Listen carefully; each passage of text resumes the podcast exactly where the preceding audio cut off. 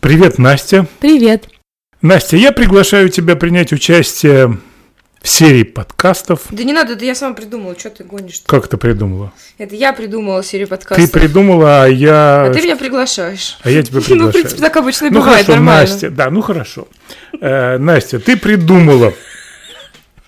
Э, Ну, правда, ты при- Да придумала. уже это не важно, давай.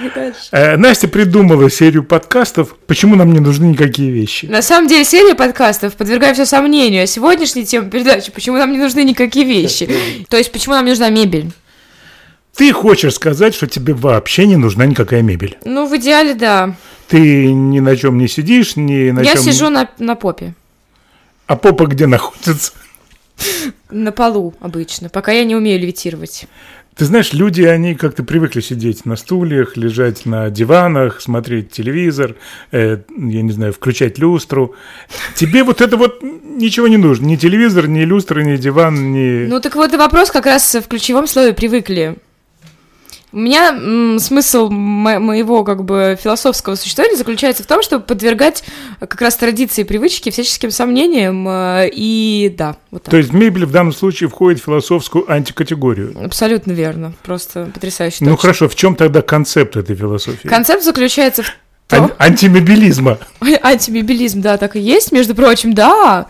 Э, Заключается в том, что когда-то я задумывалась над тем, почему мы так захламляем свое пространство, тратим кучу времени и денег. Ну, конечно, да, мебель это красиво, и существует она очень давно, но если говорить серьезно, а не хохмиться, то для здоровья реально лучше э, использовать минимум мебели, ну и ограничиваться тем, что у нас уже есть э, от природы. И это, кстати, вполне вписывается в э, существование в городской среде. То есть это не какой-то там вызов обществу. Ну хорошо, ну мы знаем, что ты йог, что ты можешь сидеть э, на полу, э, стоять вверх ногами тоже где-то на полу. Тебе не нужен ни стул, ни э, скатерть, ни саквояж, ни маленькая собачонка. Но к тебе люди приходят, на чем они будут сидеть? Я бы хотела в идеале, конечно, чтобы все мои гости сидели вместе со мной на полу, в крайнем случае на подушках. Э, Ну, на такой случай в чулане можно держать пару стульев. И вы знаете, вот как в Барселоне, там э, налево указатель на лестницу такой худенький человечек нарисован, а направо на эскалатор толстенький. И вот э, хотелось бы, конечно, чтобы люди сами выбирали осознанный путь, то есть путь естественный для человеческого тела. Вот если мы говорим о сидении конкретно, да, то, естественно, для человека сидение – это сидение с очень ровной спиной в простой позе с скрещенными ногами. Я не говорю там о лотосе, но вот просто такая поза, грубо говоря, известная нам по-турецки.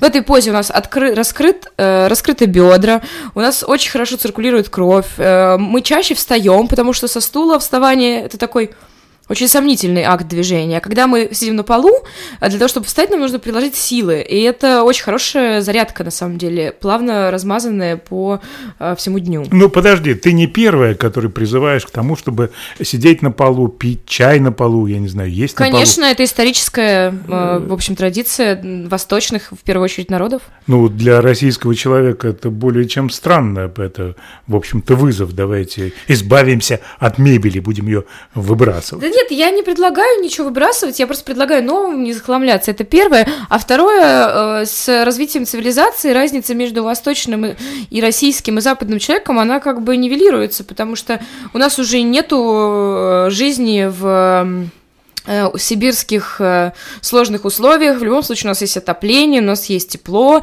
И говорить о том, что у нас суровый климат, поэтому давайте есть мясо, или у нас суровый климат, поэтому давайте спать на кровати с подогревом, это такая немножко самообманка.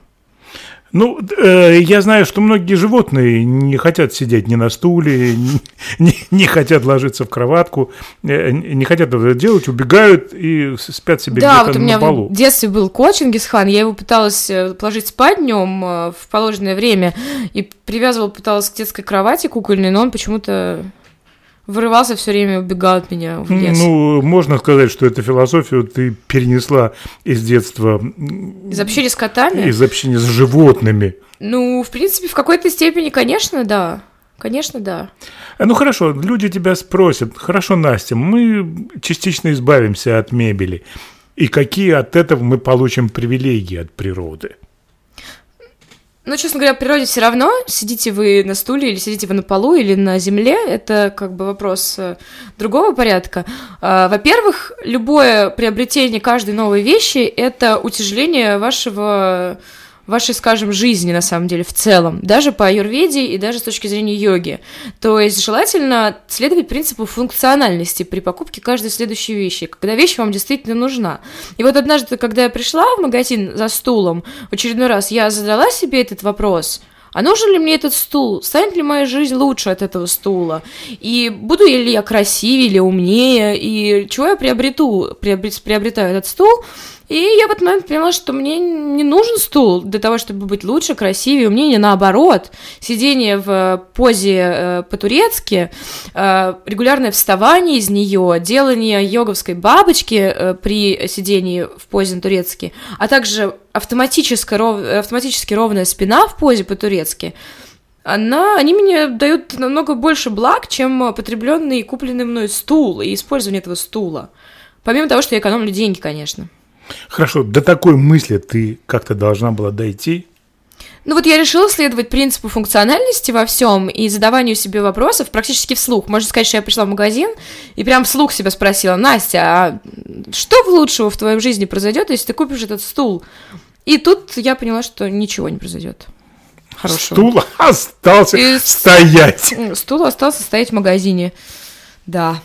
А я пришла домой, разгребла себе удобный угол, села, прислонившись сначала спиной к стенке в позе по-турецки, и стала работать вот так вот на полу. Я могу только вот что сказать. Если у вас есть желание как-то э, внести изменения в свой интерьер, и вы хотите пойти купить стул или несколько стульев, то лучше поменяйте себе пол, сделайте его натуральный, деревянный или теплый, и тогда ваша жизнь может э, чуточку э, измениться в лучшую сторону вот таким вот простым актом непотребления лишних стульев. Но дело здесь не в стуле, не в лежанке. Здесь же вопрос стоит общечеловеческий.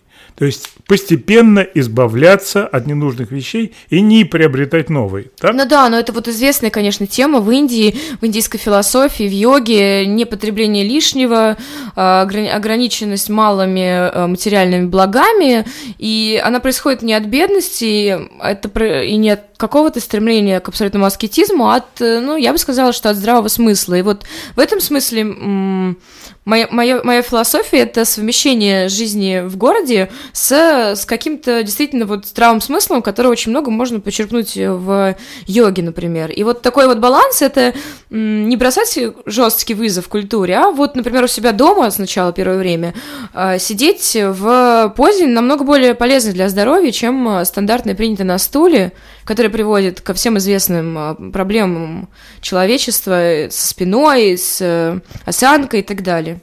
Хорошо, а холодильник, телевизор, компьютер, э, стиральная, я изменяюсь, машинка. Мы их тоже как бы э, отнесем к, к антифилософским течениям. Ну вот вообще-то стиральная машинка, насколько я знаю, относится к, не относится к категории мебели. Ах, какая ты хитрая. Ты стирать сама не хочешь. Э, стирать я очень даже хочу сама, и считаю, что это правильно, и стирать лучше... Ну, это отдельная тема, чем мы про стирку. Ага, тебе неприятно про стирку. То есть все вещи выбросим, а стиральную машинку Нет, оставим. если так уж говорить, то я бы выбросила все вещи из квартиры, кроме ванной.